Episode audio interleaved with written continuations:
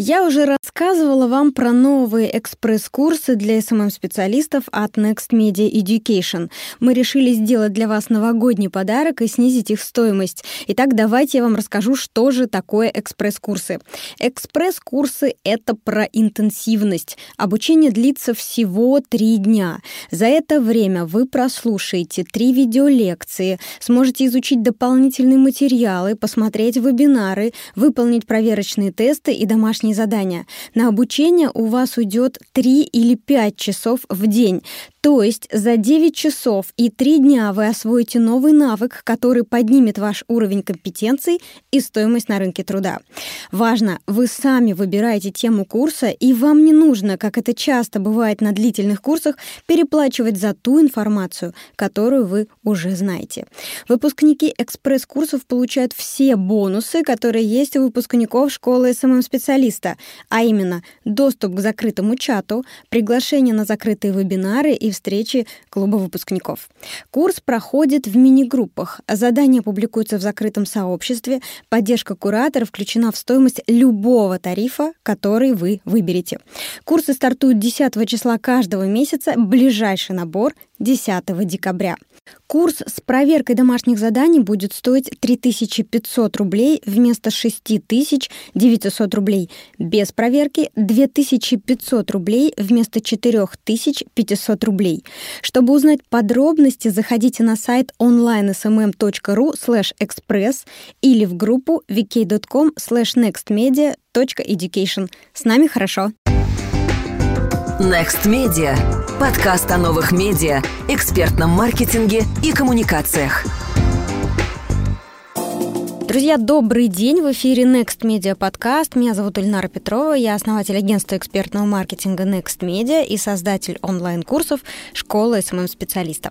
Наш гость сегодня Катерина Павлова, концертный директор группы «Одно но», основатель SMM-агентства по продвижению концертов, фестивалей, артистов и релизов. И сегодня мы будем обсуждать SMM в музыкальной индустрии и поговорим в частности о том, как продвигать мероприятия мероприятия в социальных сетях, как создавать контент для музыкальных сообществ и увеличивать охваты, а также возможно ли продавать билеты с одного поста. Добрый день, Катя. Всем привет! Расскажи, пожалуйста, об основных важных вещах для ведения сообществ музыкальных групп в социальных сетях на примере какого-нибудь одного кейса. Угу. А, во-первых, я бы хотела сказать, что первично все-таки быть интересным артисту, в том числе и музыку, которую он делает, и делать хороший продукт, уметь его правильно упаковать и через соцсети уже преподнести. Что важно а, делать в социальных сетях артисту, это точно иметь стратегию продвижения и выпуска релизов и больших информационных поводов. То есть артист должен уметь интриговать удивлять, общаться с аудиторией. А, у нас был пример с группой Алоэ Веры, мы с ними работаем по продвижению их концертов по СММу, а, и продвигали им большой концерт э, в январе этого года, собрали 1200 человек по билетам на молодую группу по очень хорошему ценнику. Мне кажется, это было прекрасно. И за две недели до концерта мы решили, что нужно как-то нашу аудиторию взбодрить, как-то о себе еще напомнить перед концертом, и решили провести конкурс. И мы очень долго думали, какой же конкурс сделать. Но конкурс э, репосты ради репостов – это скучно, неинтересно и неэффективно. Мы решили сделать такой конкурс. Начало достаточно банальное для конкурса. Это написать пост у себя в соцсетях, почему я должен пойти на концерт, почему я хочу пойти на концерт группы, а, разместить уникальный хэштег. А, Вере исполнялось 30 лет, поэтому хэштег был «О Господи, Вере 30» а, прикрепить аудиотрек, если это позволяет соцсеть, ну, ВКонтакте, да, например, и, в общем-то, ждать результатов. Достаточно банальные условия. Но а, мы сделали очень интересный приз. А, человек, который победит в этом конкурсе через рандом, а, группа покупает ему билет, авиабилет из любой точки России на концерт в Москву. Более того, человек получает э, проживание в гостинице и билет на концерт. То есть это та часть, которую, в принципе, при большом желании э, поклонник может купить себе сам да, перелет, гостиница, билет. Но мы добавили сюда еще ту часть, которую слушатель не может никак получить, никак получить ни за какие деньги. Этот человек, который победил, а, он мог пройти на саундчек. Саундчек – это во время подготовки концертной площадки настройка звука. Этот человек мог приехать заранее на площадку, посмотреть, как группа готовится к концерту, как организаторы бегают, суетятся, готовят площадку, и после концерта остаться а, на автопате, а, на празднование отмечание успешного концерта с группой, с очень близкими друзьями группы и с организаторами и промоутерами. И мы от этого конкурса, если честно, ничего не ждали. Но мы его запустили и решили посмотреть, как он вообще пойдет он или не пойдет. Интересно это людям или нет. И мы вложили на продвижение на рублей 500, не больше и пустили таргет по России, исключив Москву. А в итоге у нас получилось 1673 поста на эту тему. И дальше спойлерить или потом рассказать, как у нас развивались события про это? А, рассказывай, конечно. Рассказываю. Далее, ребята сделали очень по-умному. Они а, выписали все посты, а, которые были в этом конкурсе, загрузили их в табличку Excel, сделали пост с этой табличкой. То есть любой человек, который участвовал, он мог зайти в эту табличку и посмотреть, что его пост там есть. Ну, то есть все максимально честно и прозрачно. Сделали онлайн, онлайн-трансляцию, где выбрали через рандом победителя. Ну, то есть абсолютно прозрачно. И выиграла некая девушка, ее звали Светлана, ей достался приз, ее начали все поздравлять, она написала в комментариях, что, боже, я так счастлива. Ее комментарий набрал 45 лайков, но мне кажется, это очень хороший показатель для не супер огромного сообщества а, по активности. Но у нас была девушка, которая написала одна порядка а, где-то 240 а, постов одна девушка, одна участница, и рандом ее не выбрал. И на этом бы история могла закончиться, но люди, подписчики сообщества, они в комментариях начали писать, что да, конкурс честный, все правильно, мы все видели, но было бы так здорово, если бы эта девушка получила тоже такой же приз. Давайте мы сами скинемся ей на билет, на перелет, сами купим ей билет на концерт и сделаем так, чтобы она тоже попала на это событие. И вот я каждый раз рассказываю эту историю, и у меня вот прям каждый раз, честно, мурашки. Ну, то есть такое представить, э, чтобы незнакомые люди начали скидываться на подарок человеку, который, по сути, ну, условно, в конкурсе их конкурент, да, так или иначе. Все же хотели победить. В общем, действительно, люди скинулись на билеты, группа это увидела, тоже добавила свою часть, и у нас получилось два полноценных победителя, которые попали на автопати концерта. А, и полноценно получили свои призы. А, более того, я думаю, что это косвенно повлияло и на региональный тур группы, который прошел с успехом после этого. Крутая история. А как ты думаешь, почему этот конкурс зашел? То есть э, как, вложив 500 рублей, получить более тысячи заявок? Все дело в в том, какой вы придумали приз, или в том, как вы настроили таргетинг, или в том, в какой момент вы его настроили, в том, или в том, какой был посыл в этом сообщении. Ну, то есть, если выделять основные компоненты успеха, то какими они могут быть? Угу. А, я думаю, что все-таки первоначально, это то, о чем мы сегодня будем разговаривать, да, это комьюнити. Это у группы Алоэ Вера у них действительно есть комьюнити. Они очень здорово а, общаются со своей аудиторией, делают это очень искренне. И люди это всегда чувствуют. Это первое. Второе – это приз, который делится на две составляющие. Ту, которую можно купить, и ту, которую купить никогда невоз... на нее невозможно купить. Невозможно купить пропуск в закрытую тусовку на автопате. И это вполне побуждает человека написать пост. То есть не просто репост поста ради того, чтобы получить билет, который стоит тысячу рублей. Да? Ну, кто будет сейчас писать? Очень мало людей. Я думаю, и это в том числе. А в таргете, я думаю, здесь тоже, то, тоже есть доля таргета а, в успехе этого конкурса, но она очень мала, потому что мы потратили буквально 5 минут на настройку этого, объявления и всего 500 рублей. Я думаю, что здесь комплексно сработало все. Да, очень интересно. Конечно, сегодня обязательно затронем тему сообщества, работы с сообществом в том числе. А, расскажи, пожалуйста, через какие социальные сети вообще сейчас есть смысл продвигать события? Наверняка есть какие-то флагманские платформы, которые дают 80% результата. А, какие это платформы и какие инструменты внутри этих социальных сетей вы э, используете? Угу. Мы всегда используем ВКонтакте. А, всегда. Это прямо одна из основных соцсетей. А, и далее зависит от э, концерта. Это московский концерт, это концерт э, Санкт-Петербурге, в Санкт-Петербурге либо это региональные концерты. Если мы говорим все-таки про большие концерты Москва, Санкт-Петербург, то это ВКонтакте, Фейсбук, Инстаграм, контекстная реклама. Мы стараемся делать лендинги, если позволяет бюджет, и группа согласна сделать лендинги, чтобы поставить пиксели, да, коды ретаргетинга, чтобы догонять аудиторию рекламой. И если у группы есть свои базы и э, есть базы e-mail людей, которые дали согласие получать рассылку, то это и e-mail маркетинг в том числе. А если мы говорим больше про региональный концерт, то Facebook, Instagram там работает намного хуже, и ВКонтакте является вот прям стопроцентной основой для продвижения концертов. А внутри соцсетей, что мы используем, ну, таргет, разумеется, Работаем с контентом. И э, в таргете работаем и с промо-постами, и с боковым таргетом, то есть через всю официальную рекламу, которую ВКонтакте позволяет делать. А плюс последний год мы очень активно стали работать с виджетами. Это вот прям тема этого года для меня. Виджеты на подписку а, в сообществах и во встречах. Да, мы об этом записывали несколько подкастов. Один из них как раз не так давно вышел с Ириной Шмидт, где мы обсуждали тему автоворонок в мессенджерах. И, друзья, если вы еще не слушали подкаст с Ириной Шмидт, то я вам рекомендую найти его. Это, по-моему, не знаю, 89 или 88 эпизод. Пожалуйста, посмотрите в архиве, послушайте. Э, уверяю, у вас после этого появится тоже какой-то свой взгляд, и наверняка новые идеи э, обязательно вас посетят. Так, хорошо. А я услышала, ты говоришь, если говорить о продвижении больших концертов, а большие концерты это какие? И чем они отличаются от маленьких? Ну, то есть сколько вообще сейчас можно собрать людей на концерт?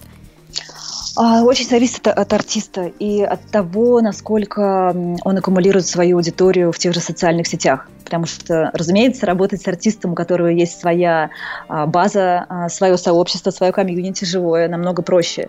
И это очень сильно экономит бюджет. Маленькие концерты я называю концерты ну, на человек 300, ну, 300 максимум, наверное. Средний человек 500 тысяч в моей картине мира, больше тысячи – это концерты уже более-менее большие.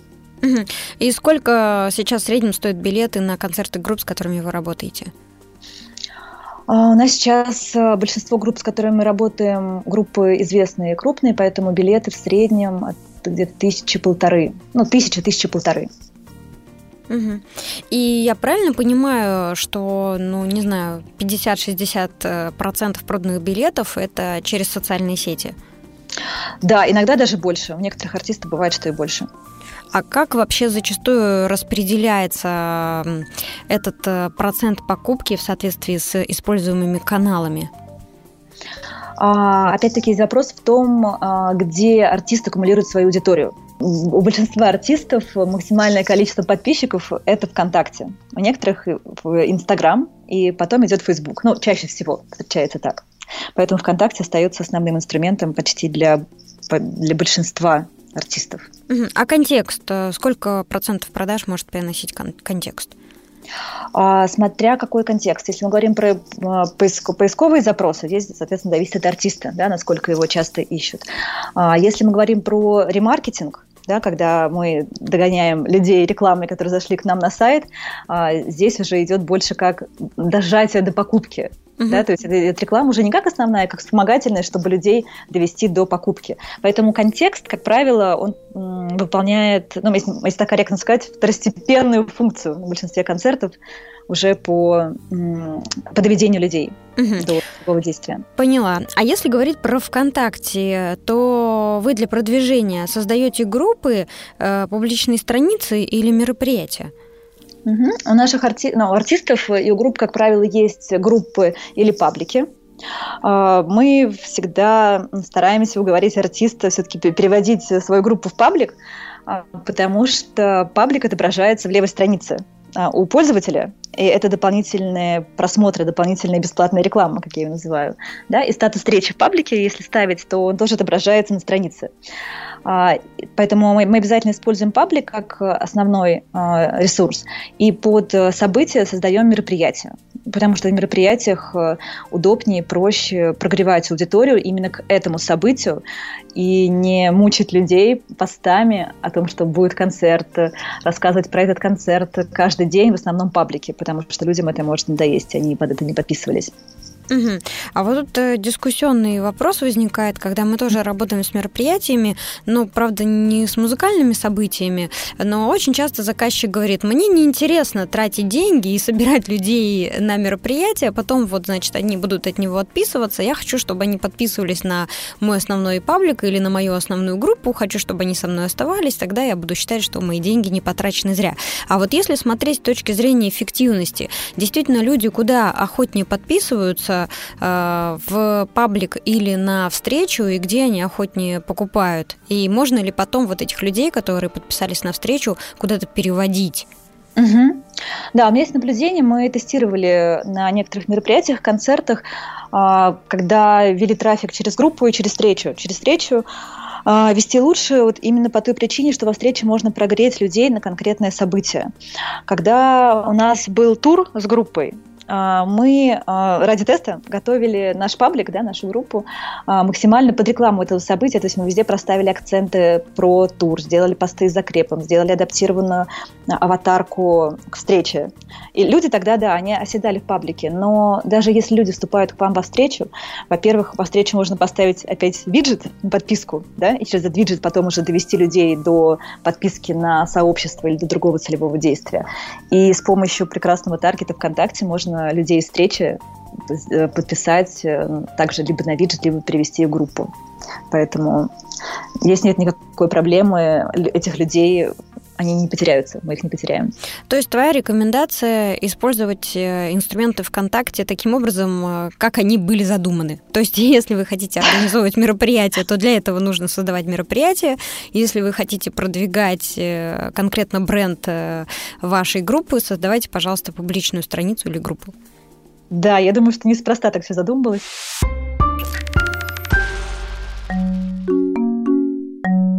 Друзья, хочу рассказать о том, что мы, наконец, запустили собственный сайт nextmedia.pro. На сайте подробно представлено каждое направление бренда Next Media. На странице подкаста, например, вы можете послушать выпуски и узнать подробнее о наших рекламных возможностях. Узнать новости образовательного направления и даты запуска ближайших курсов можно на странице Education. Познакомиться поближе с командой агентства агентства экспертного маркетинга Next Media, получить бриф на услуги агентства можно на странице Experts, а прочитать главные новости из мира бизнеса, маркетинга и SMM на странице Entrepreneurs. Заходите на наш сайт nextmedia.pro, там много интересного. nextmedia.pro.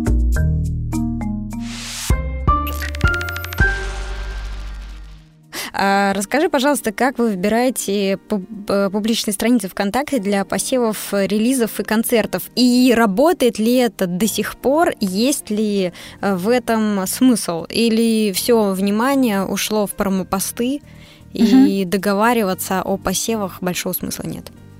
Да, очень хороший вопрос. Э, у нас был период, когда мы отказались от посевов, потому что решили, что они уже себя изжили, есть промо-посты, и это прекрасно.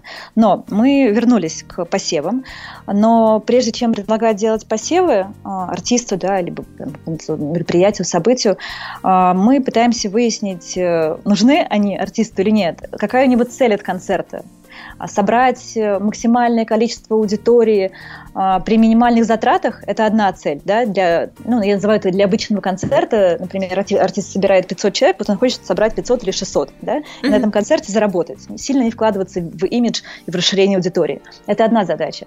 Вторая задача, если артист берет зал, который в раза два больше, чем он реально может собрать, и он хочет сделать имиджевую рекламу, получить очень большие охваты и э, сделать так, чтобы о нем узнало много новой аудитории. Это другая задача. Вот под вторую задачу мы часто предлагаем делать посевы. Потому что посевы позволяют э, сделать так, что о вашем событии за единицу времени узнает очень много людей. Это получится очень большой охват. Да? Можно сделать много публикаций в один день, в один, в один час. Вот мы так делаем на свое одно немузыкальное событие на маркете. Э, оно бесплатное, Поэтому мы за какой-то период крутим таргет, но в последнюю неделю, за несколько дней до события, чтобы людей в единицу времени напомнить, наибольшее количество людей в единицу времени напомнить о событии, мы делаем посевы. Но здесь вопрос в том, как эти паблики выбирать. Когда я обычно спрашиваю, аудиторию на конференциях, э, как бы вы выбирали паблики, например, под рок-концерт, мне все говорят, что вот, наверное, я бы нашел паблики по рок-тематике и там бы заказал рекламу. Ну, в принципе, логично, да, звучит. Но я, например, 12 лет назад, когда начинала заниматься концертами, я была прям таким металлистом и хард-рокером. И я, ну, конечно, наступала в разные паблики по тяжелой музыке. Сейчас я ее абсол- не слушаю абсолютно. И если искать паблики по просто по названию по тематике, то в ней будет очень много аудитории, которые, интересы которой уже поменялись. Это будет нерелевантно. Поэтому мы делаем так. У нас такая логика подбора пабликов. Мы сначала составляем фанатское ядро нашей аудитории да, для, а, как основы для анализа. Ну, то есть я беру людей, которые проявляют активность в нашем паблике, например, там не менее пяти раз за последний месяц, допустим, да, это первая категория. Вторая категория – это люди, которые покупали у нас билеты, у меня остались их e-mail и телефоны. Таким образом, я вставляю фан-ядро, и объединяю это все в один файл. Через Церебро я смотрю, в каких пабликах мое ядро фанатское еще состоит, да, чем оно еще, оно еще интересуется. И следующим этапом я проверяю, в каких же пабликах а, моя аудитория не просто состоит, но проявляет максимальную активность. Да, то есть э, эти паблики действительно интересные, их читают, а, там ставят лайки, их комментируют, делают репосты. Мы получаем выборку пабликов, их просматриваем, смотрим цены на бирже официальной ВКонтакте и сегментируем выборку по тематикам пабликов.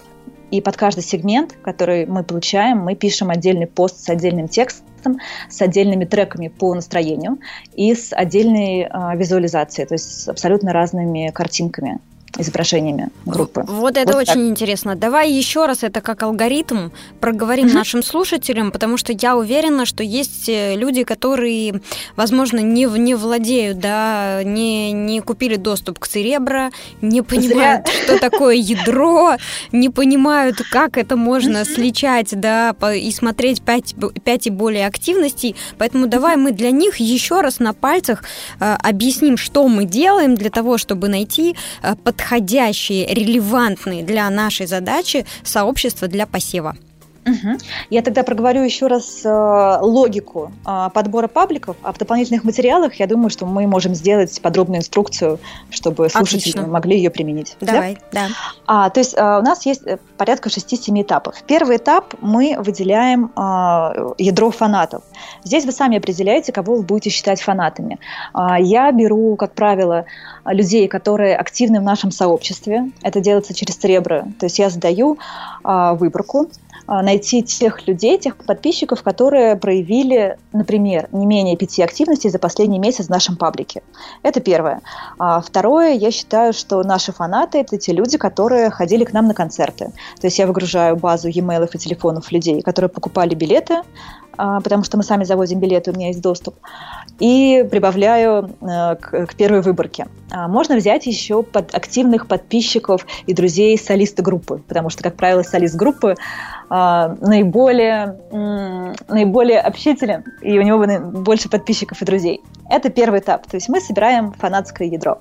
Второе, в Церебре прям есть э, такая вкладка паблики, сообщества, где стоит целевая аудитория. То есть мы а, загружаем полученную базу, и Церебрин нам показывает те сообщества, где максимально состоит наша целевая аудитория, наше фанатское ядро. Следующим шагом мы э, выбираем те паблики, э, где наше фанатское ядро не просто состоит, но проявляет активность. То есть реально эти паблики читает, лайкает, комментирует и делает репосты каких-то записей. А далее выгружаем таблицу из Церебра и дополняем своими столбцами, где выписываем цены на покупку постов через официальную биржу ВКонтакте. Ну, мы работаем через официальную биржу, не через администраторов сообществ. А, далее получаем выборку, отсматриваем ее а, и сегментируем эту выборку по тематикам чем больше а, у вас будет сегментов, чем точнее и тоньше вы их э, сможете разделить, тем тем эффективнее будет ваша реклама. А, под каждый сегмент мы пишем свой пост, свой текст, а, максимальный на языке той аудитории, к которой мы хотим обратиться. Прикрепляем треки, которые по настроению этой аудитории будут э, максимально близки. Ну, то есть вот на примере группы «Одно но», да, с которой мы работаем, а, есть сегменты людей, которые слушают мантры, и занимаются йогой. Да? Это один сегмент людей. И есть сегмент людей, которые слушают электронную музыку, потому что это электронная музыка. И понятно, что треки здесь будут абсолютно разные в рекламе к этим аудиториям. И очень важно подобрать правильный визуал, правильную картинку, потому что мы почти все визуалы, и первое, что мы видим, это картинку. И она нас либо цепляет, либо не цепляет. Либо мы включаем трек, либо мы не включаем трек. Такой вот алгоритм. Угу. Здорово. И я правильно понимаю, что в, во всех этих рекламных объявлениях вы используете ссылки с UTM-метками, и потом можете определить, какие каналы, какие площадки принесли вам больше всего результата, а какие не принесли э, никакого результата. Да, да, если мы продаем билеты в этих постах, то да. Иногда мы делаем многоходовки и не напрямую, не первым постом в рекламе продаем билеты, а ведем, например, людей во встречу или в группу, и уже в группе во встрече их утепляем постами, влюбляем в себя и потом продаем билеты. Чаще всего мы делаем такую многоступенчатую многоходовочку. Угу. А сколько нужно времени для того, чтобы позволить себе э, делать такого рода многоходовки? Сколько времени нужно на рекламу, да, на такую, на продумывание да. рекламы, на запуск ее? А, зависит очень от а, масштабности концерта. Если это концерт, который а, превосходят обычные сборы группы, то есть группа собирает, например, 500 человек, а хочет собрать 1000 человек. Задача в два раза перепрыгнуть э, себя по продажам билетов, это не так просто, как кажется. Поэтому ну, на это нужно время, и такие концерты, как правило, в среднем вот по больнице э, за месяца два-два с половиной я бы начинала продвигать. Если мы говорим про этап перед продвижением концертов, когда у группы, например, выходит э, клип или сингл, да, в преддверии концерта, то можно взять месяца три. Но дольше растягивать я не очень вижу смысла, потому что цепоч... в... этой цепочке тогда будут большие временные промежутки, и человек может забыть за это время угу. про группу. А я правильно понимаю, что стартовать за месяц это сродни самоубийству? А, смотря о каком концерте по масштабу мы, мы говорим. Если это концерт э, группы, которая хочет собрать примерно же столько людей, сколько она собирает обычно, либо там на процентов 10 больше 15, то за месяц начинать нормально. Если все готово, если готовы базы, если готовы креативы, собраны, собранная аудитория, история, тогда месяц это нормально. Окей, давай поговорим о том, как вы работаете над увеличением охватов и вовлеченности пользователей. Вовлеченность пользователей это, конечно, мантра последнего года. Все говорят, как это важно, качественные показатели, нужно работать над вовлеченностью. Как же над ней работать? Какие интересные наблюдения, лайфхаки сделали вы в рамках э, вашей практики? Угу. Мы, э, мы, во-первых, читаем рекомендации ВКонтакте, что же, как же нужно писать посты, какие должны быть посты, и используем а, качественные материалы. То есть, если мы говорим про изображения, то они должны быть 700-720 э, пикселей хорошего, э, хорошего качества. Если мы говорим про видео, то мы загружаем их через внутренний плеер ВКонтакте, а не встраиваем через ссылку на YouTube. Ну, если это не, не принципиальная позиция группы, что видео должно быть через YouTube. А, далее мы дожидаемся, пока видео прогрузится до максимального качества, и только тогда делаем публикацию публикации. Мы адаптируем формат лонгридов для а, выкладки интервью а, либо истории от группы. И выносим а, для таких лонгридов цепляющий заголовок и ставим красивую картинку, желательно с, с лицом солиста. Это, как правило, вызывает наибольшую реакцию мы не забываем про формат live-трансляций. Это тоже повышает э, вовлеченность. И постоянно анализируем, э, анализируем, какие же посты у нас набрали наибольшую активность у нас, у наших коллег, делаем из этого выводы и корректируем стратегию ведения паблика. Хорошо, давай поговорим про live-трансляции ВКонтакте. Э, зашли ли они у вас? Потому что я вижу примеры сообществ, в которых лайв-трансляции зашли, прижились, да, стали понятны uh-huh. для аудитории, и примеры сообществ, где они не зашли совсем. И э, как по вашему опыту, что вы сделали для того, чтобы э, трансляции было, с одной стороны, в радость делать э, самим музыкантам, с другой стороны, чтобы зрителям хотелось их смотреть, и это все вошло в привычку. Угу. Вот мне сразу вспомнился пример с, группой Айова, которая делала трансляции стабильно, насколько я помню, раз в неделю в один и тот же день. И это уже стало привычкой, люди стали уже ждать эти трансляции. А, мы делали трансляции перед большими концертами, чтобы напомнить людям о том, что у нас будет большой концерт. Ну, то есть такая полунативочка. А, играли акустический концерт через live-трансляцию, и при этом косвенно напоминали про события. Ну, то есть вести это как постоянную рубрику, мне кажется, немножко утопия для музыкантов, потому что вывести, уговорить музыкантов на трансляцию, это уже, это уже прям победа. А, поэтому если делать трансляции интересные, если взаимодействовать, отвечать на вопросы, разыгрывать какие-то интересные призы, и можно премьерить треки, играть то, что никогда не играли или было не издано. То есть сделать какую-то уникальность в этой трансляции. Не трансляция ради трансляции, да, а трансляция ради либо продажи какой-то, либо ради вовлечения. Тогда это работает.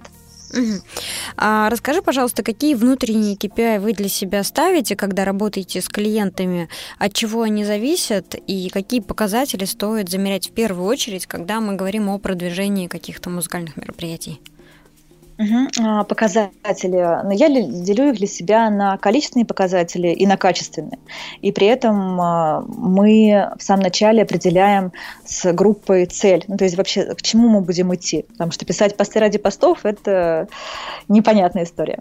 А если говорить про показатели, то это в первую очередь количество подписчиков, да, количественные показатели. Это средние охваты поста. Растут они, остаются такими же или вдруг падают. Сколько активностей совершенно совершают э, подписчики за выбранный период, например, за месяц, да, мы замеряем месяц, который э, предшествовал тому, как мы начали вести сообщество, и месяц, э, когда мы начали его вести.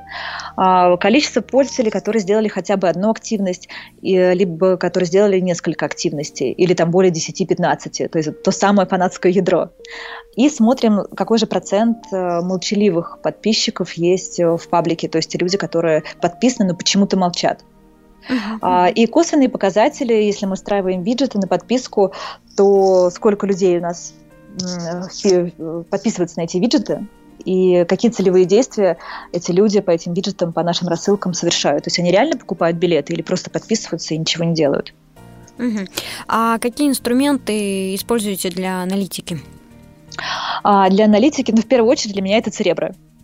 Всегда практически вот все, что я назвала, это все можно сделать, вернее, практически все это можно сделать через Серебро.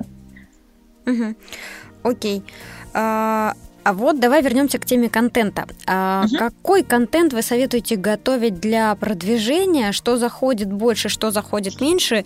И вообще, как часто нужно обновлять сообщество или мероприятие, если наша цель собрать людей на концерт? Угу.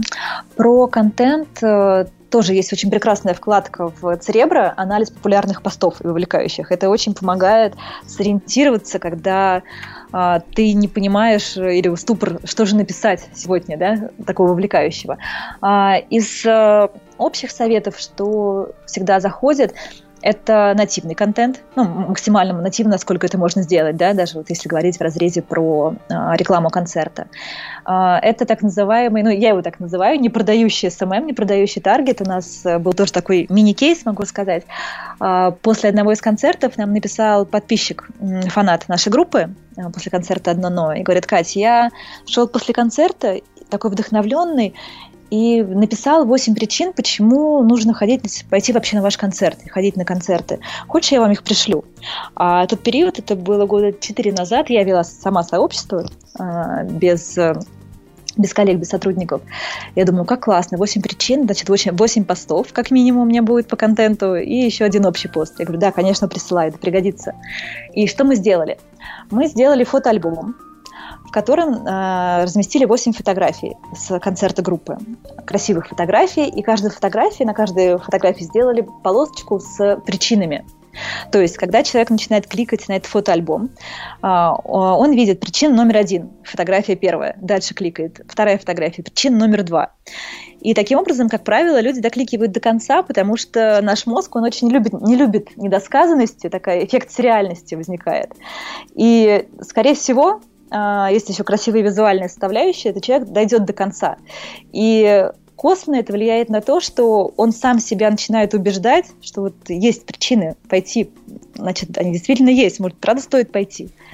И мы собрали наше фанатское ядро, про которое я как раз сегодня говорила, и решили сделать непродающий таргет.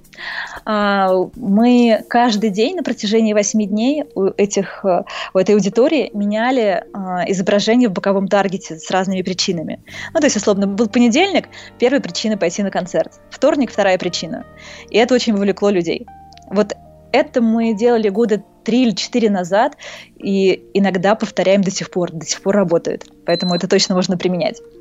А, игровые механики тоже всегда работают. Причем а, не обязательно дарить за это какие-то призы. Люди вовлекаются, играют ради того, чтобы поиграть. Опросы очень помогают. Э, а, сейчас еще есть такой тренд, мне кажется, он начинает появляться. Это бэкстейдж, то есть выкладки а, постов, фотографий, историй о том, как идет подготовка к событию, как готовится площадка, как, как готовятся музыканты, как записываются песни. То есть то, что недоступно обычному подписчику, который не из этой сферы. А короткие видео всегда очень работают, и до сих пор это достаточно вира- виральные вирусные посты. А, люди очень любят, когда у них спрашивают мнение. Да, какой-то открытый вопрос можно задать и получить на это много комментариев. А, был еще такой пример, тоже группа Алоэ Вера прекрасный. А, они написали провокационный пост, который я, честно, испугалась, когда увидела. Это был как раз э, концерт в январе, на который хорошо продавались билеты, который хорошо продался. И я просыпаюсь, открываю ленту Фейсбука и вижу от них пост ребята, у нас э, такая ситуация, билеты вообще не продаются, не знаем, что делать. И вот первые пару абзацев вот с, с таким посылом я сразу проснулась даже без кофе. Я думаю, как это, в смысле? Я же вижу продажи, как это они плохо продаются. В общем, в, в итоге э, Вера написала так пост, что в конце она пишет, действительно, билеты продаются нормально, но начало было вот такое вот провокационное, интригующее. Такие вот посты всегда очень хорошо заходят, но их нужно уметь писать. И да, еще и последнее, наверное, про что хотела сказать, э, это еженедельные рубрики они тоже очень хорошо заходят, если их делать постоянно в один и тот же день. Вот, например, с группы Чаев мы придумали Чаев архив. Это когда по пятницам у нас выходил э, пост с архивной фотографией и какой-то историей э, воспоминанием. Или с группы Люман у нас, например, есть прямая речь, да, прямая цитата от солиста. С сансеем у нас есть сансей-плейлист. Это любимые треки э, каждого музыканта вот на сегодняшний день. Круто. А вот у меня по ходу возник вопрос. Все это угу. звучит хорошо, а как э, SMM-специалисту вовлекать музыканта или музыкантов в создание контента для новостной ленты? Есть ли у вас какие-то наработанные механики, практики, какой-то ценный опыт? Э, потому что я знаю по себе, мы, правда, взаимодействуем с бизнесом, со средним, с крупным, ну, не так уж это просто. Э, вовлечь бизнес, представителей бизнеса, людей, у которых Э, довольно ограниченные ресурсы в создание сиюминутного контента для социальных сетей и убедить их в том, что в этом, правда, есть смысл? Это боль, Нара. это правда боль. А, музыканты делятся на два, наверное, типа. Первый это которые снимают вообще все подряд и, и очень активно присылают, и приходится фильтровать а, все эти снимки и видео и выбирать. И, но чаще всего музыканты попадаются такие, которые не хотят этим вообще заниматься и не присылают никакие материалы, приходится очень детально изучать интервью, прошлое интервью, текущее интервью. Если не хватает э, материалов, то мы сами а, берем у них интервью, задаем им вопросы по те рубрики, которые мы бы хотели вести. И раз в месяц э, высылаем им эти вопросы для ответа в любом формате, письменном, устном, каком угодно. А, с визуальной составляющей берем фотографии с концертов, с фотосессий, ну, то есть те материалы, которые есть. Поэтому бывает очень по-разному. Некоторых бывает, правда, не уговорить.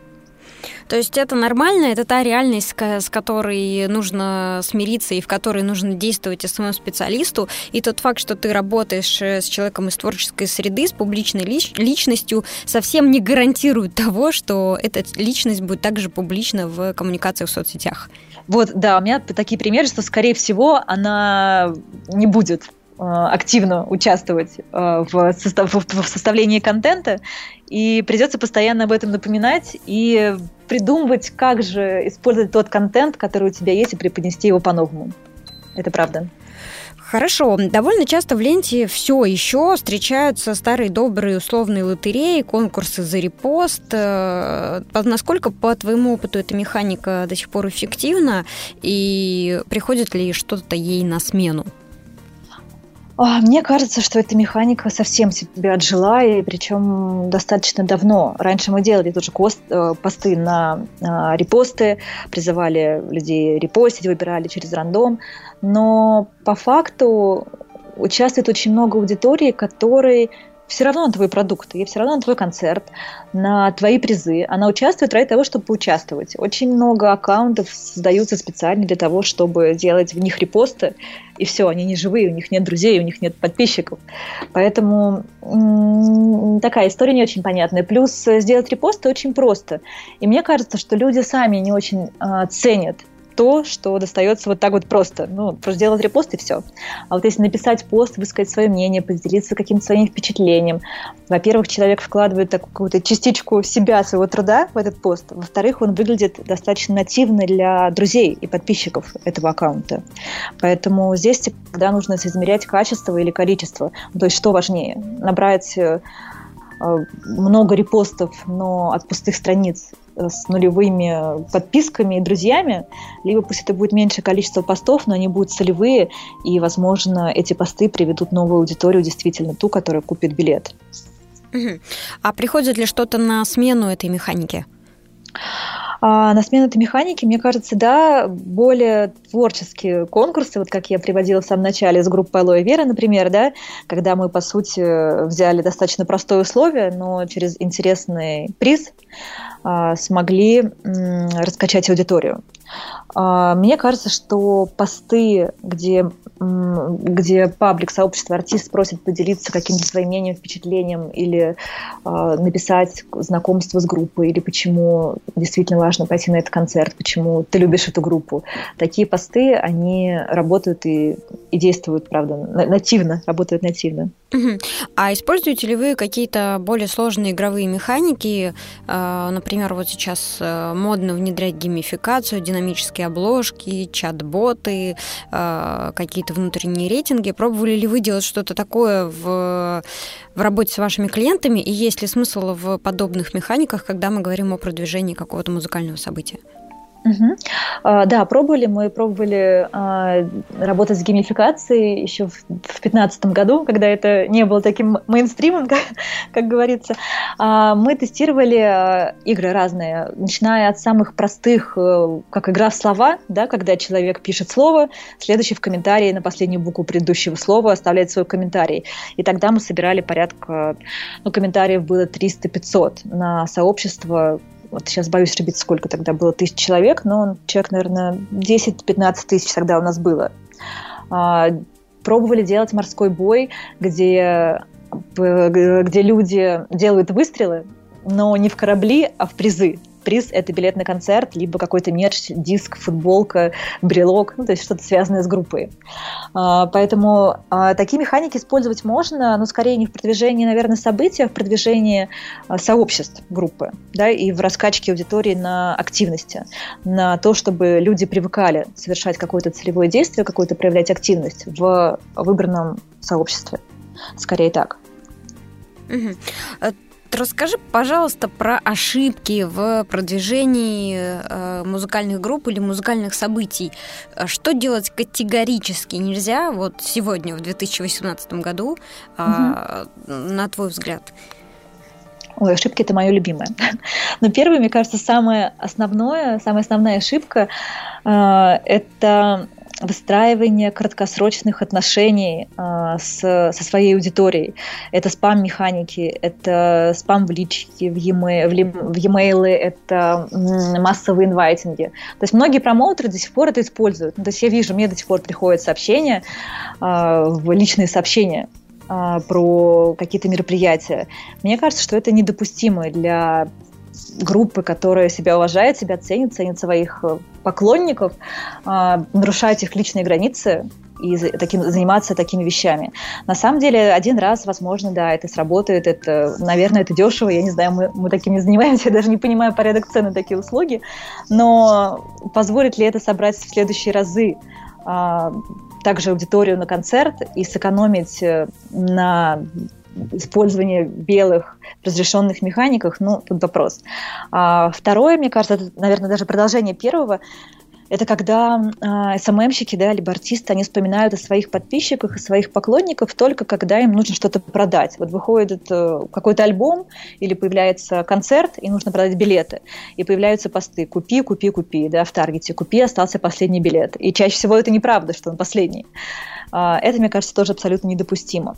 А, в контексте продвижения молодых групп, как очень сложного сегмента для продвижения, а, мне кажется, очень большая ошибка – это думать, что если вы никогда не занимались SMM, не делали таргет, не занимаетесь контент-ведением группы, то с первого раза при привлечении специалиста к продвижению концерта сразу все заработает, сразу соберется олимпийский, придут тысячи человек.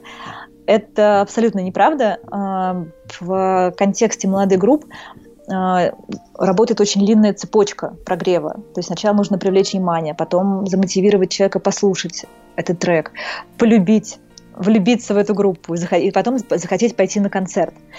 Цепочка намного длиннее. А, еще одна ошибка, наверное, это то, что таргет – это волшебная палочка, и она спасет в любом случае. У нас были потенциальные клиенты, с которыми мы так и не поработали, не сработались, которые к нам пришли за две недели до очень крупного события, ну, очень крупное, это порядка 6 тысяч человек. Они хотели собрать за две недели до начала события. Говорит, вот у нас есть 5 тысяч на таргет, а, две недели и цель в 6 тысяч человек. Возьметесь? Вот э, это тоже ошибка. Таргет работает, это правда волшебная палочка, но не настолько. То есть не, не у всех есть понимание, у всех клиентов до сих пор есть понимание, насколько этот процесс э, растянут по времени, насколько он действительно э, много занимает сил и, и времени. Э, и, наверное, такая последняя ошибка из крупных – это не проводить анализ. Ну, то есть, мне кажется, в таргете, в контент-ведении, везде в соцсетях – это постоянный анализ, постоянная сверка в том направлении мы идем или нет, есть результаты или результаты нету. И очень многие пишут посты ради постов, делают таргет ради таргета, а не ради какой-то цели. Вот мне кажется, это основные ошибки. Такое наболевшее. Да, согласна с тобой. Точно так же распространяется и на работу с любым, как мне кажется, другим э, сегментом бизнеса в социальных сетях. А вот у меня вопрос, как у вас выстраивается взаимодействие с заказчиком, с клиентом, да, вот вы агентство, к вам приходит заказчик, это какой-то творческий коллектив, э, у них есть события с э, дедлайном, ограниченное время и задача продать энное количество билетов. Э, как в этом случае у вас складывается взаимодействие? Вы каждый день созваниваетесь, вы раз в неделю обмениваетесь отчетами, вы встречаетесь с какой-то периодичностью. Ну, то есть, как вы понимаете, что все в порядке, порядке, ситуация находится под контролем, и это одинаково понятно как заказчику, так и исполнителю. Угу. А у нас есть аккаунт-менеджер, который находится на связи с клиентом максимальное количество времени, а, и мы заранее сразу с клиентом договариваемся, с какой периодичностью мы предоставляем ему отчет. Чаще всего это небольшой отчет, ну, имею в виду небольшой, а не очень детальный, но отчет раз в неделю с нашей стороны, и более детальный отчет в тот период, в который мы с ним договорились по предоставлению. И раз в 3-4 дня мы получаем статистику продаж от э, клиента, чтобы понимать динамику продаж и насколько нам стоит усиливаться в рекламе, либо идти такими же темпами, либо можно где-то замедлиться, чтобы сэкономить бюджет. Обычно так. Угу. А вы, когда подписываете договор, вы берете на себя как обязательство продажу определенного количества билетов? Ой, это, очень хороший вопрос, очень актуальный. А, музыкальный рынок и вообще рынок ивентов, он а, не всегда предсказуемый, и не всегда а, продажи билетов зависят только от рекламы ну, особенно от, от таргета, да, это, один, это одна из ступенек к продаже билетов. А, здесь очень большую роль играет промоутерский риск, особенно если мы говорим про музыкальную сферу. Например, я делаю концерт, я промоутер, да, я беру артиста, в которого я верю, что он соберет людей. Или привожу иностранного артиста, который, например, столько людей не собирал это всегда риск, это огромный риск. Когда я занималась активной организацией концертов и делала по 30, по 40 концертов в месяц, у меня были концерты, которые были в ноль, которые были в минус и которые были в плюс. И ты не всегда заранее даже с опытом можешь э, угадать, ты заработаешь на этом, на этом концерте или нет.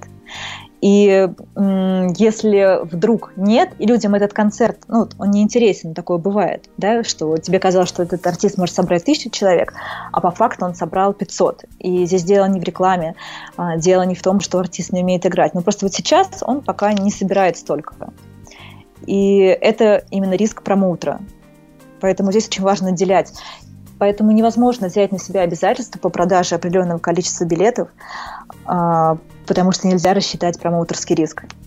Более-менее можно говорить о каких-то гарантиях продаж, если вы как агентство, ну или мы как агентство, да, берем всю цепочку продаж, начиная от упаковки да, этого мероприятия, э, визуальной составляющей, вот всей цепочки до продажи билетов. Тогда это можно как-то обсуждать. Но если вам выделяют какой-то один сегмент, не знаю, ведение встречи, или просто таргет ВКонтакте, или таргет ВКонтакте в Фейсбуке, это часть этой цепочки. И очень тяжело выделить и дать гарантию. Это важный вопрос. Я рада, что ты на него так честно и открыто отвечаешь, потому что среди наших слушателей есть SMM-специалисты, в том числе начинающие SMM-специалисты. И я уверена, что э, все из них рано или поздно столкнутся с э, такой ситуацией, когда придет потенциальный заказчик и скажет, я буду с вами, подписываться и начну работу только после того или только в том случае, если вы возьмете на себя обязательства по продаже uh-huh. моих услуг услуг, э, там, моих продуктов, э, моих сервисов или чего-то еще. Э, я же вам даю деньги, вот, пожалуйста, гарантируйте мне результат. Угу. И тут вопрос, как правильно реагировать. И тут вопрос в том, что да, действительно, ты как SMM-специалист не можешь брать на себя чужие предпринимательские риски. Ты уже сам несешь на себе свои предпринимательские риски. Угу. Ты не можешь да. взять в этот момент еще и риски того, того, того классного предпринимателя, который пришел к тебе хотя бы потому, что это не твой бизнес, ты его не создавал, ты не знаешь, как он устроен, ты не знаешь, какой это рынок, ты не знаешь сильные и слабые стороны. И этот момент нужно уметь определить на берегу, э, чтобы впоследствии у вас не возникало таких ситуаций. Да, абсолютно. Как правило, я так, так же, как объясняла только что тебе и нашим слушателям, также объясняю промоутеру, который приходит э, и говорит, что вот есть гарантия или нет гарантии. Я абсолютно так же объясняю, и, как правило, люди это понимают. А расскажи, пожалуйста, можно ли продать билеты с одного поста в какой-нибудь соцсети, или это всегда целая компания мультиканальная? А, с одного поста, ну вот я обычно, когда говорю продажи билетов с одного поста, я вот а, один пост беру в кавычки. Ну, то есть, условно, да. Если у вас раскачанное сообщество, если это действительно сообщество, да, где, которое люди читают, а, проявляют в нем активность, и оно лояльно, то при написании просто поста уже идут продажи билетов. Ну, то есть мы замеряли, мы так делали, мы э, писали пост только во ВКонтакте и ждали вечер, смотрели на продажи. Они действительно идут. А, более того, если у вас есть э, опять база e-mail, да, а, людей, которые дали разрешение на рассылку э, писем, есть люди, которые подписались на виджеты на рассылку сообщений, то можно написать им э, письмо с ссылкой на этот пост, да, ну, то есть для всех это будет выглядеть как реально продажа с одного поста. Но вы при этом используете свои внутренние базы. Был такой случай, не буду называть, наверное, фестиваль, потому что не знаю, насколько это будет корректно, который э, в этом или в прошлом году выпустил пост э, с ранними продажами, да, то есть по специальной цене для подписчиков в социальных сетях. И за несколько часов прям было видно, как билеты тают, ну, то есть их действительно покупают. А сообщества были у них не очень большие, поэтому я убеждена, что они задействовали как раз свои внутренние базы, а, людей, которые покупали билеты у них в прошлые разы, и сделали там ссылочку на этот пост. Ну, то есть, по сути, да, продажа с одного поста. Тут не поспоришь. А вот у меня возник такой вопрос в голове. Ты говоришь ядро аудитории, ядро аудитории. Uh-huh. А если, например, мы говорим о том, что в сообществе 5000 участников, ядро аудитории это сколько человек? 50 человек, 10 человек. И ядро аудитории это люди, которые совершают какое количество действий? Как мы их э, определяем? А, у меня нет такого четкого показателя, количества, сколько это будет человек. А, я начинаю измерять э, в каждом конкретном случае, смотреть, да, сколько людей проявили активность, например, за последние два месяца, там, ну, сколько людей проявили активность за последние два месяца, не менее, например, пяти раз. Да, смотрю, как у меня получается выборка. Очень маленькая, это 5 человек, или 50 человек, или 100 человек. Потому что для молодых групп, как правило, эти цифры не такие большие. Для групп больших у которых там по 100, по 200 тысяч человек, эти цифры могут быть очень большие, мы, наоборот, их сужаем. Ну, то есть, чтобы в выборке было хотя бы человек, ну, наверное, 300, 400 для релевантности, потому что если это будет 5 человек, то это будет не репрезентативно. Угу. И на 300 уже есть смысл запускать какой-то промо? А, это можно масштабировать. А, можно смотреть, в каких группах эта аудитория еще состоит, чем она еще интересуется, какую музыку она еще слушает. То есть это позволяет а, масштабировать аудиторию и расширять ее для таргетинга. Угу, поняла. То есть, если мы даем совет нашим слушателям, которые вот сейчас думают, ага, надо бы мне тоже выделить ядро аудитории, то получается, им нужно исходить не только из э, количества действий и реакций, которые совершают эти пользователи, но и смотреть на то, чтобы этих пользователей оказалось в выборке достаточное количество, чтобы можно было делать хотя бы какие-то выводы. Да, да, абсолютно. Угу. Одно без другого здесь не работает. Друзья, обратите внимание на это, пожалуйста. И у меня вот еще один такой довольно конкретный вопрос. А каким должен быть ну, средний э, рекламный бюджет, если э, мы продвигаем мероприятие и хотим продать на него 500 билетов? Угу. Зависит от того, сколько а, активной аудитории есть уже у артиста в социальных сетях, использует ли он, сохраняет ли он базы людей, которые покупали билеты в прошлые разы, насколько есть э, аудитория, которая уже подготовлена, которая уже горячая и теплая к покупке. Ну, возьмем два крайних случая. Возьмем холодную, да, холодную такую ситуацию, когда ничего нет и нужно все отстроить с нуля, но при этом какой-то опыт выступления есть, и люди, которые ходят на концерты, тоже есть. Просто в соцсетях они они еще грамотно не агрегированы. И возьмем теплый вариант, когда сообщество регулярно обновляется э, с историей и аудитория есть. Какие цифры? А, если э, второй вариант, начнем с более позитивного, то... Сценария.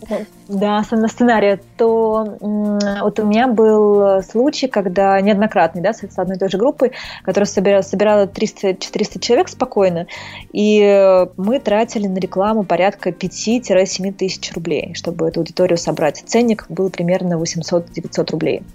А, с очень средним а, очень средним нужно закладывать на бюджет ну, где-то от 5 до 10-15% от стоимости билета. Ну, то есть мы обычно ориентируем именно так. То есть если билет, билет стоит 1000 рублей, то рублей 50-100 хорошо бы заложить на сам, на сам бюджет продвижения. Но это в очень среднем, потому что, я говорю, есть группы, которым достаточно пары процентов от стоимости билета, чтобы привлечь аудиторию, а бывает э, группы, которым нужно прогреть аудиторию, показать им сначала клип, потом их подписать в группу, чтобы они побыли в группе, совершили какие-то целевые действия, поучаствовали в вопросах, оставили комментарии, и потом они захотят пойти на концерт, возможно.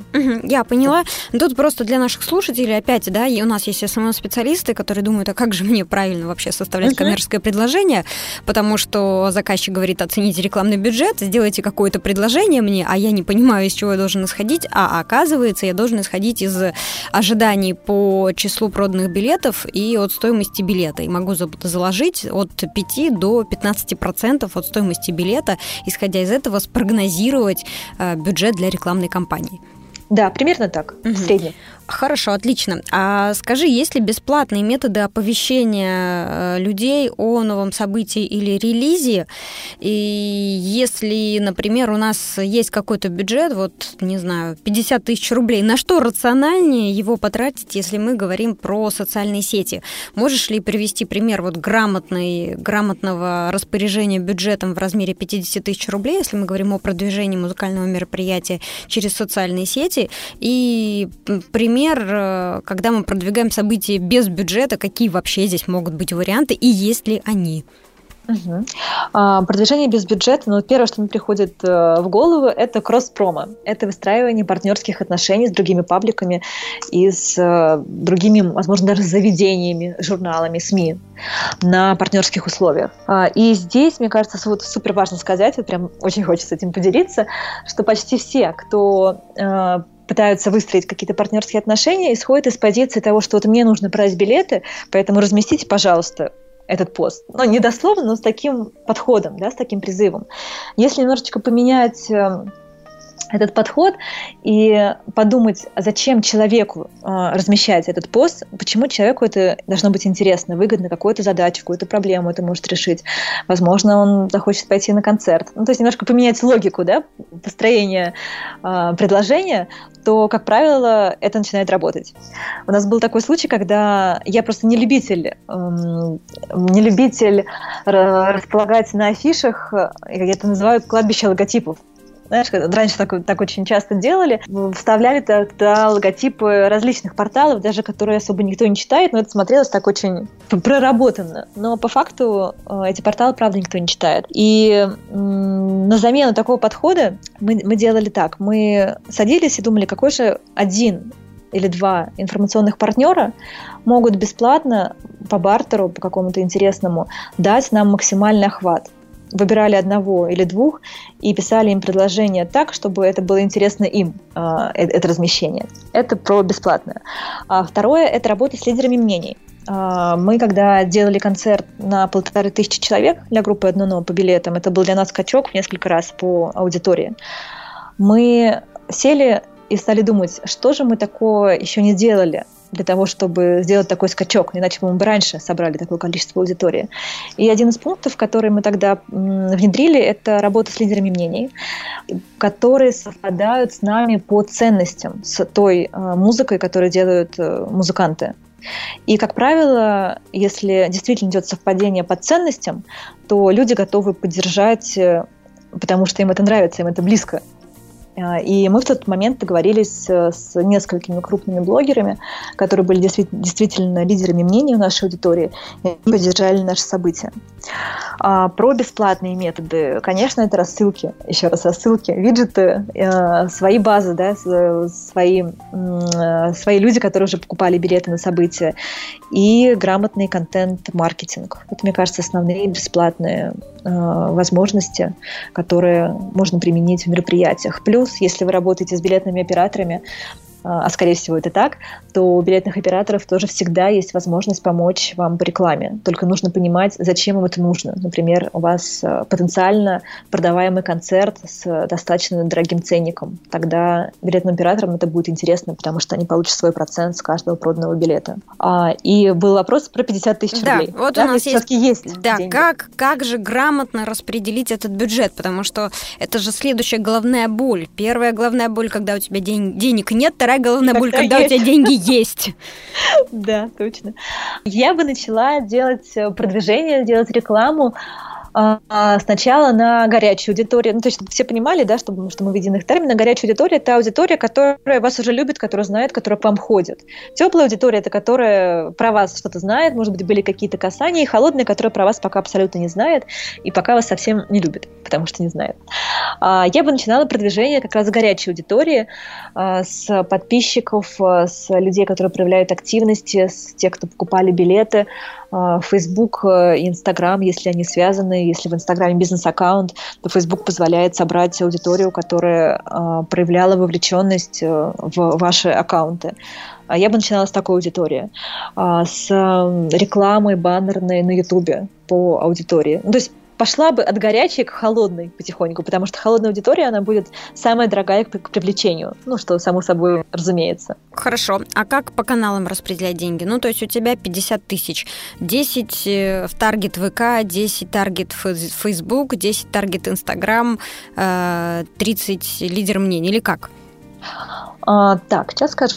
Я бы, наверное, как минимум половину бюджета точно отдала бы ВК, даже, наверное, тысяч 30 а, тысяч десять-пятнадцать а, на Facebook, Instagram. И остальное, наверное, на контекст. Да, все, отлично. Теперь все понятно. А почему? Почему такая логика? А, потому что ВКонтакте, как правило, больше аудитории, там более развиты паблики артистов, ну, так, так вот сложилось, а, чаще всего. А, плюс ВКонтакте позволяет очень гибко настраивать рекламу, и за это я отдельно люблю таргет ВКонтакте, вычитать аудитории, их масштабировать, соединять, пересекать, э, использовать разные форматы. Facebook, Instagram э, больше на горячую аудиторию, потому что у меня есть такое убеждение, что обращаться к холодной аудитории аудитория, если мы говорим про холодную, да, про привлечение холодной аудитории, к ней нужно обращаться через какую-то визуальную составляющую, чтобы зацепить ее. И, скорее всего, это да, должен быть клип, ну, потому что там и музыка, и картинка. Да? Просто картинка и зацепить на концерт пойти – это такое сомнительное занятие.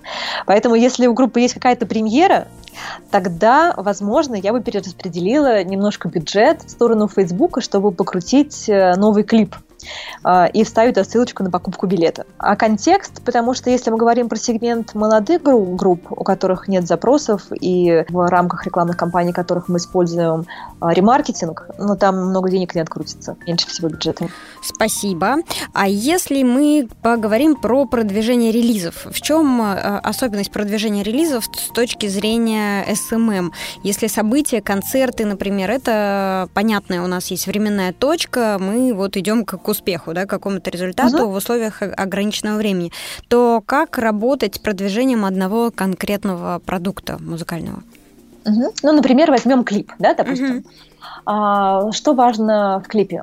А, в клипе очень важен стоп-кадр. На самом деле, когда мы делаем большие посевы, а, если у нас стоит задача а, сделать максимальное количество живых просмотров на Ютубе, бывает такая, такую задачу ставят клиенты, и мы делаем большие посевы в социальных сетях ВКонтакте, то одно из ключевых, ключевых залогов успеха просмотра этого клипа – это стоп-кадр, потому что его видит человек, и он принимает решение, ему интересно нажать на кнопку play или неинтересно.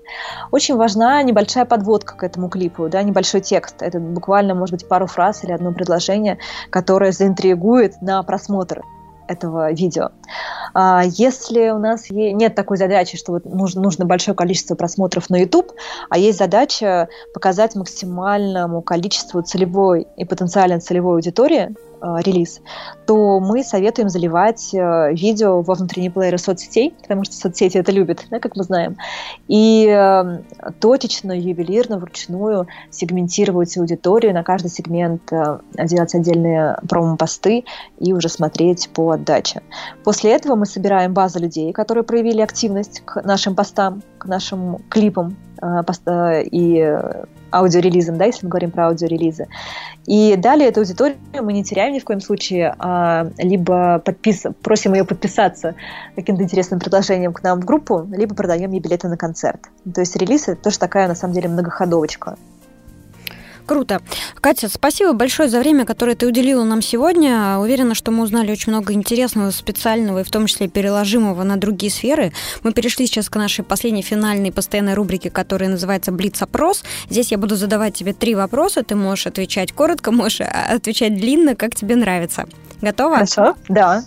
Инструмент, любимый инструмент для ведения сообществ? Серебро. Ну, для анализа я не, не представляю ведение сообщества без его постоянного анализа, поэтому пусть будет серебро.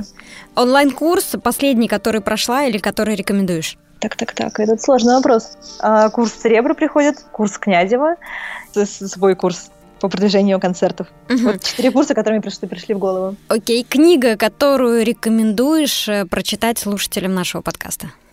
А, это не относится напрямую к СММу, но это одна из книг, мне кажется, которая сформировала мое мышление в детстве. И она очень интересная, я ее перечитывала раз 10 или 15, мне кажется, вот честно. Она называется «Монстры и волшебные палочки». Автор Терри Ли Стил. И есть еще второй автор, но вот по этому названию точно можно ее найти. Очень советую. О чем книга? Похоже на что-то из фэнтези. А, нет, это вообще не фэнтези, это психология, это отчасти про эриксоновский гипноз, но она написана настолько легко, увлекательно и показывает, э, насколько мы сами формируем то, что с нами происходит, и что мы вообще всевластны на самом деле. Очень интересно. Круто. Спасибо большое за рекомендацию. Еще раз спасибо за время, которое уделила нам. Все полезные ссылки и материалы мы соберем в описании к подкасту. Друзья, пожалуйста, практикуйте, слушайте, внедряйте и делитесь своими успехами вместе с нами. Нам будет очень интересно узнавать об этом. Спасибо большое. Всем пока. Пока-пока. Скачать другие выпуски подкаста вы можете на podster.ru